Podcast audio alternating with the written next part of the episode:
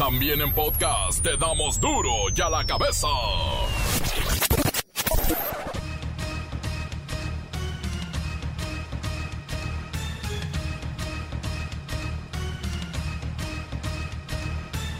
Viernes 21 de octubre del 2020 yo soy Miguel Ángel Fernández y esto es duro y a la cabeza sin censura. El presidente Andrés Manuel López Obrador emitió hoy un decreto para que desde ahora, desde ahora ya, a partir de hoy, el 23 de octubre sea celebrado como el Día del Médico. Por obvias razones, la primera conmemoración está dedicada al personal que atiende la pandemia de COVID-19, unos héroes.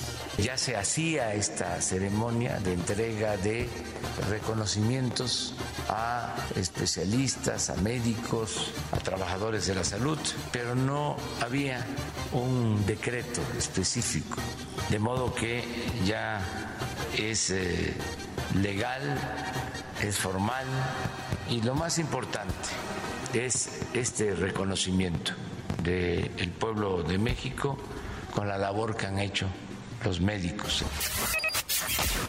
Y hablando de COVID, Chihuahua se convierte en el primer estado en regresar al semáforo rojo. Sus cuatro clínicas COVID en el estado están saturadas. La gente contagiada llegó en dos oleadas. La primera anegó el servicio, se llenó y la segunda oleada tuvo que esperarse en las puertas de los hospitales, no podían entrar. En Ciudad Juárez, dos muertos. En Nuevo Casas Grandes, uno y en Chihuahua Capital, otro. En crisis la credibilidad del ejército mexicano. Los gringos dicen que la lucha contra el narcotráfico, esta guerra contra el narco, es una farsa. Y lo dijo el embajador de Estados Unidos en México. Y por si fuera poco, al interior de la Secretaría de la Defensa Nacional hay grupos de poder, uno en contra de otro, principalmente de quienes eran cercanos al general Cienfuegos. Al cierre del tercer trimestre del año hay 10 estados en rojo o doble rojo. Pero no estamos hablando de pandemia ni de COVID, estamos hablando de delitos cometidos por el crimen organizado, inseguridad. Los peores evaluados por la organización Semáforo Delictivo son Colima, Baja California, Zacatecas, Quintana Roo y Guanajuato. Este fin de semana, ¿adelantamos o atrasamos en qué quedamos? Llega el horario de invierno. Estamos a dos meses de la Navidad y los mexicanos aún tenemos esperanzas de celebrar en familia y hacer pachanga en Año Nuevo, pero no quiero ser pesimista. Se ve difícil, se ve muy, muy difícil. El reportero del barrio y la historia del bebé milagro de Puebla que esperemos que en este momento esté con vida. La bacha y el cerillo, bueno, ya saben, fútbol, jornada 15, serie mundial, NFL, todo, todo lo que usted necesita saber de deportes. Comencemos con la sagrada misión de informarle porque aquí no explicamos las noticias con manzanas, no, aquí las explicamos con huevos. Llegó el momento de presentarte las noticias como nadie más lo sabe hacer. Los datos que otros ocultan, aquí los exponemos sin rodeos. Agudeza, ironía, sátira y el comentario mordaz. Solo en duro y a la cabeza. ¡Arrancamos!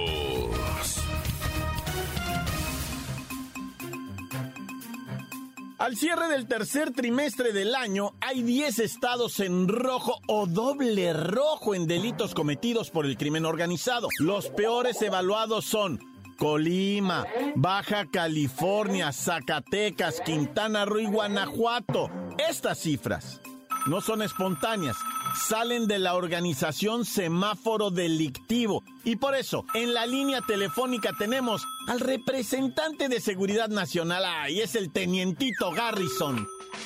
Primeramente, mi comandante, no soy tenientito, soy el teniente Tito Garrison, vocero oficial del Comando Galáctico Interestelar que combate al crimen, al robo y a la piratería unificada de México. A sus órdenes, mi comandante. Oiga, oiga, oiga, ustedes, los encargados de nuestra seguridad, han fracasado. Son una cosa fallida. Hasta su jefe renunció con el cinismo de que intentará ir por la gobernatura de su estado natal. Es el colmo. No, sé de qué me habla, comandante, o de dónde sacó su información. Yo aquí tengo otros datos.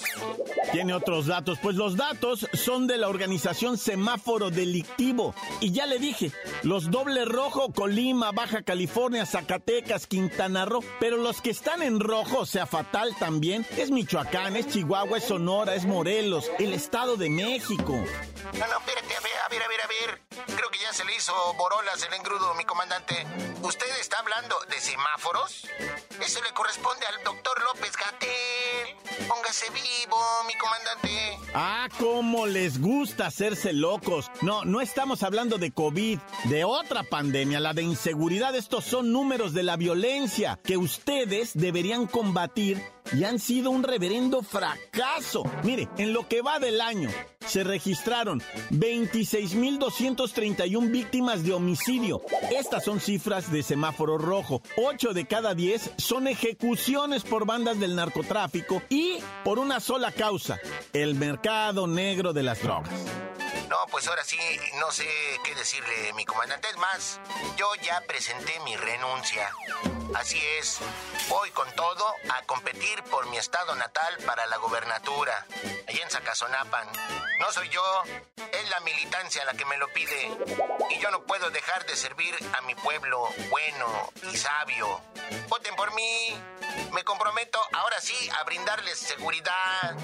Oiga, nada más este también, pues sí, pues si su jefe ya se va a Sonora a querer gobernar con estos resultados, bueno, la única seguridad que nos dan es que tarde o temprano seremos víctimas de algún delito. Por cierto, esta organización, Semáforo Delictivo, también presentó las entidades mejor evaluadas. Y yo me sorprendí. Mire, las mejores evaluadas, Chiapas, Nayarit, Coahuila. ¿Cómo la ve Coahuila? Fantástico que vaya bien. Y la que sí me dejó helado, Tamaulipas. ¡Qué maravilla! Ya ve cómo estaban. Y ahora mira, parece que las cosas se están regulando. ¿A qué? Duro ya la cabeza. Para que no se le olvide, el horario de verano termina el domingo, comienza el de invierno y pues a qué hora hay que cambiar el reloj, hay que hacerlo para adelante o para atrás. O mira, Lola Meraz, explícanos este rollo del horario de invierno. ¡Alice! ¡Hoy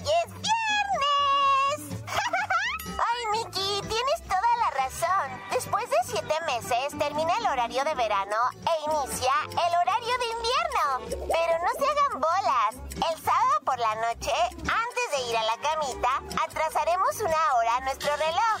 Recuerden que esto es en la mayoría de los estados de la República Mexicana. Es como que el universo nos va a regalar una hora más de dulces sueños. Ahí te explico la siguiente. El horario de invierno dura cinco meses. Inicia el dominguito 25 de octubre y termina el domingo 4 de abril del 2021. Y solamente como parte de mi investigación, te comparto que el horario de verano en el territorio nacional, excepto en la franja fronteriza con los Estados Unidos de América, inicia el domingo 5 de abril y termina el domingo 25 de octubre del 2020.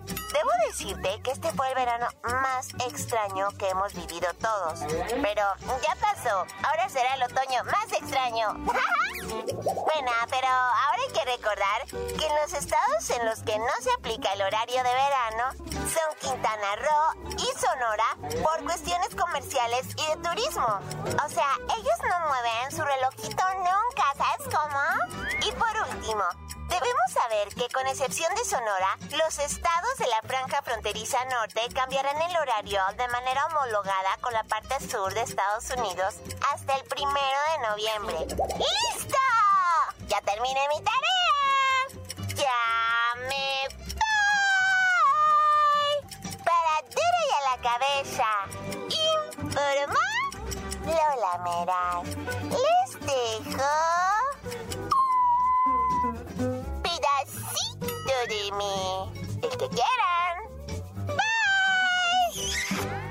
Gracias, gracias Lola Meraz. Sí, muy bien, hiciste tu tarea estupendamente. Bueno, recordemos que esta medida del horario de invierno, horario de verano, empezó allá con el presidente Ernesto Cedillo Ponce de León cuando allá quedó estipulado que a partir del primer domingo de abril al último domingo de octubre, o sea, este domingo venidero, se debería modificar la hora del reloj en la mayoría de las entidades. Sí, el horario de invierno. Pues ahí lo tienen. Desde Cedillo venimos con esto. Y ya lo andan queriendo quitar, ¿eh?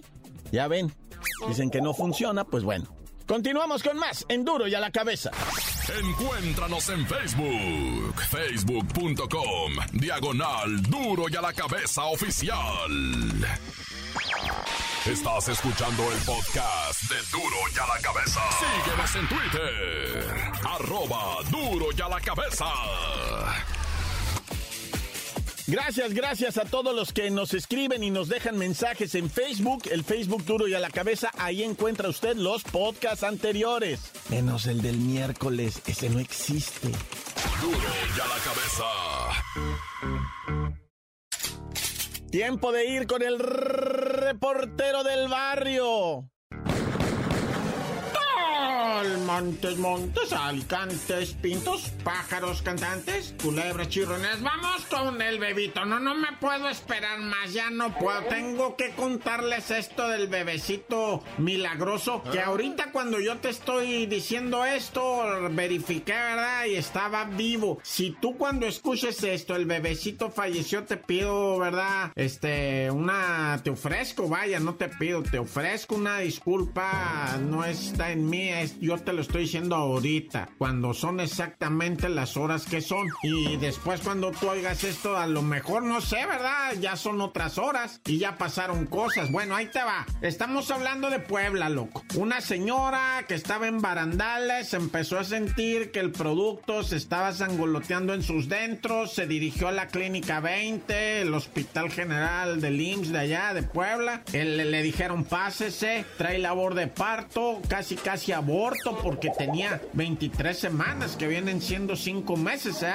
Y entonces eh, se le viene el trabajo, nace el bebecito y le informan como lo sospechamos, el bebecito no respondió, señora, está fallecido. La muchacha de alguna manera pues se abrazó a su dolor y se abrazó a su pena y lloró, ¿verdad? Y dijo, bueno, pues ya estará de Dios, el angelito se fue. El papá, ¿verdad? De la criaturita nacida muerta, pues también se abrazó, se dijo, bueno, pues ya él se quedaba mirando al cielo como diciendo, es cuestión tuya, Diosito, ¿verdad? Yo te agradezco y punto, ¿no? Que nos hayas permitido tener el morrito, etcétera, etcétera, ¿verdad? Y pues de repente pasaron seis horas de papeleo. Se llevaron el cadáver del morrito a la morgue, al, al, al ¿cómo le llaman? El refrigerador mortuorio. Neta, así se llama, refrigerador mortuorio. Y ahí clavaron al morrito, ¿verdad? Y pues todo el mundo estaba así, pasaron, duraron seis horas los papeleos, le dieron el acta de defunción al papá, el acta de defunción, o sea, el bebito, hubo que ponerle nombre, este, apellidos para poder generar su acta de defunción, o sea, el bebecito ya tiene su acta de defunción. Y entonces llega el papá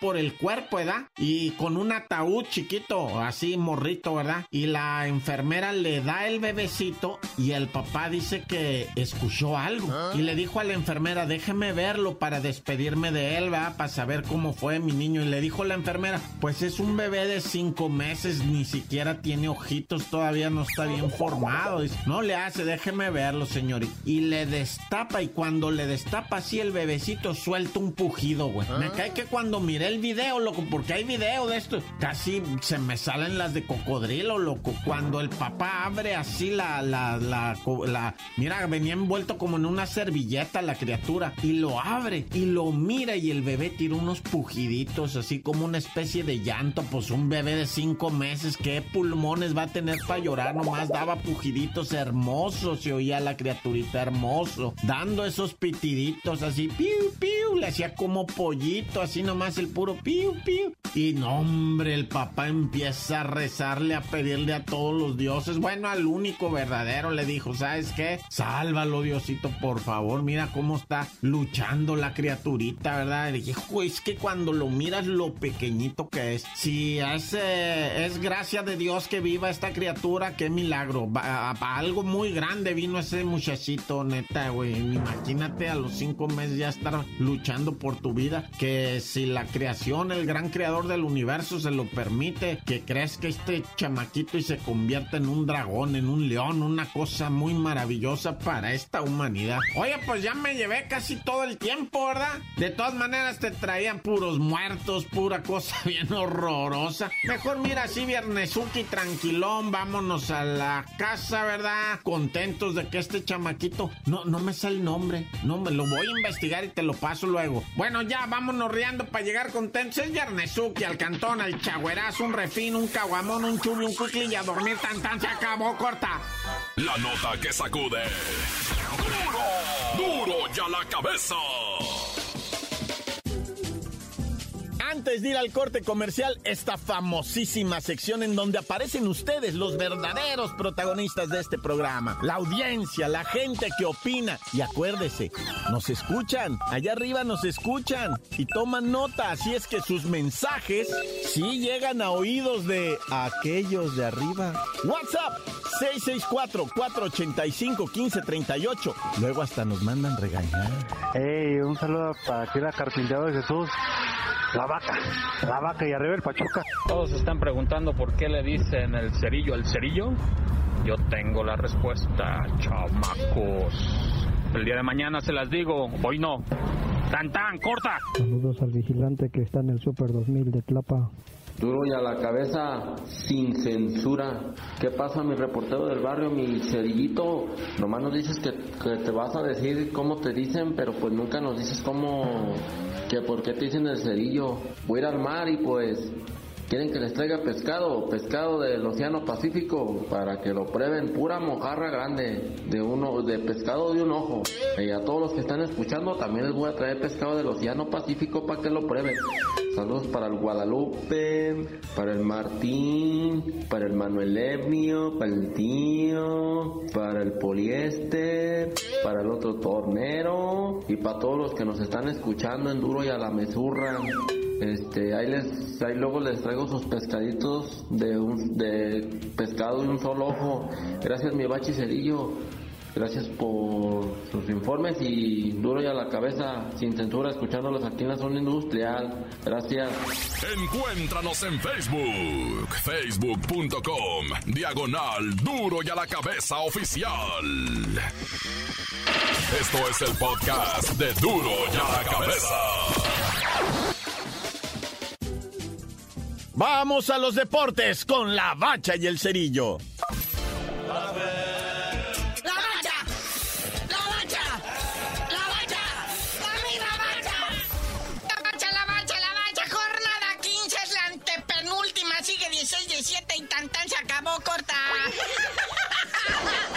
Saludos al buen reportero del barrio. Ah, pues ahí está, jornada 15 arranca hoy, 7.30 de la tarde, Puebla contra León, recibiendo a la gente en el estadio Cuauhtémoc. No, no, no, no, no, se suspendió lo de la gente, sácalos a todos. Que compró boleto, pues espérense al año que viene, porque este ya no. Sí, ya salió ahí el subsecretario López Gatel, el gobernador de Puebla, los secretarios de salud, la Federación Mexicana de Fútbol, y pues quedaron que con esto de los rebrotes de la repandemia, mejor prefirieron no meter la gente al estadio, no arriesgar, porque pues ya ve los desfiguros que hubo el fin de semana pasado. Digo, en algunos estadios, no todos. Sí, ciertamente dramático, dramático. Pero bueno, sigamos con la jornadita 15, pero ya en Sabadrín, que, a las 5 de la tarde, los gallitos blancos de Querétaro, por allá, el último de la tabla, reciben al Necaxa, por allá, el último de la tabla. Luego 8 de la noche, el Tigres recibiendo a Bravos. Fíjate, el Tigres también en Monterrey ya estaban listos para recibir la gente, a la banda, a los estadios, a recibirlos con los brazos abiertos, pero pues también ya les dijeron que Nanáis, también el gobierno del Estado de Nuevo León, Secretaría de Salud y demás, etcétera, dicen que esperen tantito. ¿Y entonces qué va a pasar en el Mazatlán, eh, Fútbol Club eh, FC ALB contra Rayados. Ay, sí, no tenemos la información, ¿verdad? Tenemos la información todavía de la semana pasada que dice que la gente muy bien portada y todo esto. Pero pues, aquí sí no confirman ni niegan la asistencia del público a las gradas. Que estaba condicionado a 30%, ¿verdad? Claro, y estuvieron tranquilitos, ¿eh? A pesar de los ah. desmanes que hubo, estuvieron leves a comparación con los que hubo en Sonora con los partidos de béisbol. Pero bueno, 9 de la noche, Estadio Azteca, América recibe al Atlas. Quiere regresar el AME, trae por ahí pues, constantes empates, un par de derrotas, no, no, no ha podido en los últimos cinco partidos más, sin en cambio el Atlas está peor. Oye, que por cierto, me suspendieron al árbitro que pitó en el último partido del América. ¿Y eso? Al César Arturo Ramos, tras incidente al final del partido contra el Piojo Herrera. Se hicieron de palabras, de algo así, pero creo que el árbitro se fue un poquito de más. Lo peor de todo es que hay cámaras y videos grabando por todos lados y grabaron ahí al árbitro César Arturo Ramos, pues ahí portándose medio altanero, medio grosero ahí con el Piojo Herrera, que no es cosa fácil ponerte altanero con el Piojo Herrera, pero me lo mandaron a la congeladora al menos por este por esta jornada. Pero bueno, el domingo sigue el fútbol. Sí, si usted quiere despertarse crudo y maloliente, pues olvídese de fútbol porque va a jugar el Toluca contra el Cholo. No, no, bueno. Bueno, en realidad sí tiene cierto chiste este partido porque el Cholo en caso de ganar, pues ya sabe, ¿no? Que se mete a la pelea por el lugar número 2, el lugar número 11, que serán los grandes invitados y todo eso. O sea, no, está ahorita, está en el 14, pero en caso de empate o victoria le sirven los puntitos, aunque pues la verdad se ve difícil, se ve difícil. Y el Toluca, pues no, o sea, sé, este partido en domingo a las 12 del día no me gusta. Ay, bendito repechaje, sino que fueran de estos equipos. Pero bueno, 5.30 de la tarde, este es el que consideramos como el partido de la jornada. Las Chivas en su casa recibiendo a la máquina sangrante del Cruz Azul. Que viene de dos derrotas y un empate. O sea, viene de más a menos, a menos, a menos. Natural y normal en la máquina que se desinfla al último del torneo. Pero pues la verdad es que el Cruz Azul la tenía hecha. Estaba, bueno, todavía está entre los primeros cuatro lugares de, de los que pasan directo. Pero ahorita ya se le complicó todo. Luego ya cerrando la jornada dominical, el Santos Laguna contra el Atlético San Luis. No, bueno. Y esta jornada sí va a haber lunes por la noche. No me digas quién juega. Pachuca contra Pumas, no, bueno. Aquí el Puma también se puede afianzar a algo bonito, ¿verdad? Ese, cómo no. Ahí en la parte alta de la tabla general. Es correcto. Yo me animo vámonos, no sin antes aclarar con lo que pasó con Jonathan Orozco, el portero del Club Tijuana, que en la final del partido de Copa dio la espalda a la hora del himno nacional. ¡A ah, caramba! Y todo mundo diciendo, hoy estará protestando por la violencia contra los afroamericanos en Estados Unidos, contra los feminicidios en México. ¿Qué está ah, pasando? ¿Qué manera de protestar? Fue criticado duramente en redes sociales y él contestó y aclaró y dijo, es que yo no puedo cantar el himno sin estar viendo mi bandera. ¡Ah! Y como la bandera estaba atrásito de ellos, estaban formados, él se volteó para saludarla de frente. ¡Héroe! Pero ya tú no sabías de decir por qué te dicen el cerillo. Hasta que le cantamos todos viendo a la bandera, les digo.